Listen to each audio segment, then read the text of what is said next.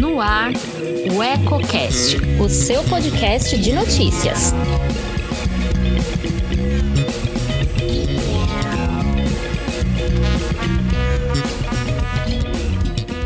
Olá, eu sou Elton Laude e começa agora mais um Politicando, que toda semana traz alguns pontos e contrapontos da política em Lençóis Paulista e região. Quer saber o que está dando o que falar nos bastidores? Fique comigo.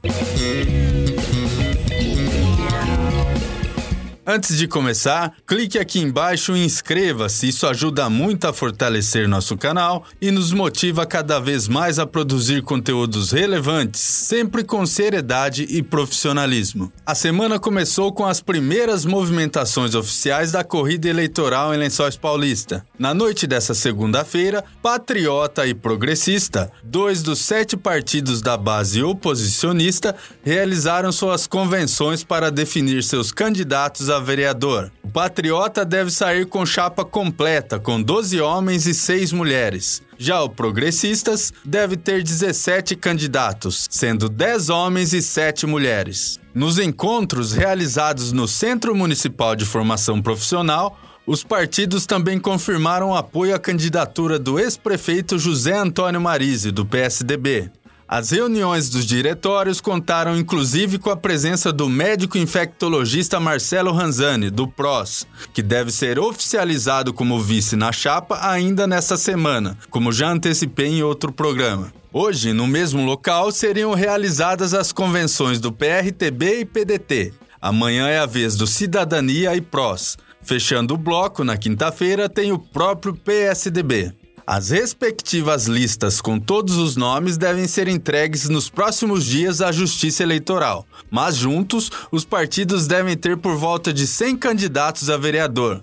A situação, por sua vez, deve ir à disputa com cerca de 150. Quem também oficializa sua candidatura nesta semana é o ex-vereador Celso Ângelo Mazini, o Dé Mazini, do PTB, que terá também ex-vereadora Cleusa Spirandelli no posto de vice. A convenção do partido também acontece na noite da quinta-feira, no Passer Hotel. Os encontros dos 11 partidos fechados com o prefeito Anderson Prado de Lima, do DEM, acontecem entre a quinta e a sexta-feira da semana que vem. Definição também deve ocorrer nesta semana na vizinha Areópolis, com as convenções de Cidadania, PSDB e PSD, que se reúnem na tarde do sábado. As siglas devem bater o martelo em relação à chapa que tentará interromper a continuidade do governo do atual prefeito, Antônio Marcos dos Santos, o Tony Cadete, do PL, que tentará a reeleição ao lado de seu vice, Antônio Carlos Príncipe, o Cisso, do MDB. Segundo uma fonte consultada pela reportagem de O Eco, haveria um conhecido nome tentando se viabilizar internamente entre lideranças da oposição mas o mais provável é que o oponente de Tony Cadete seja o mesmo das eleições passadas, Adriano Romualdo de Oliveira, do Cidadania. Adversário de longa data, Adriano foi derrotado nas urnas em 2016 com 2.906 votos contra 3.655 do atual chefe do executivo.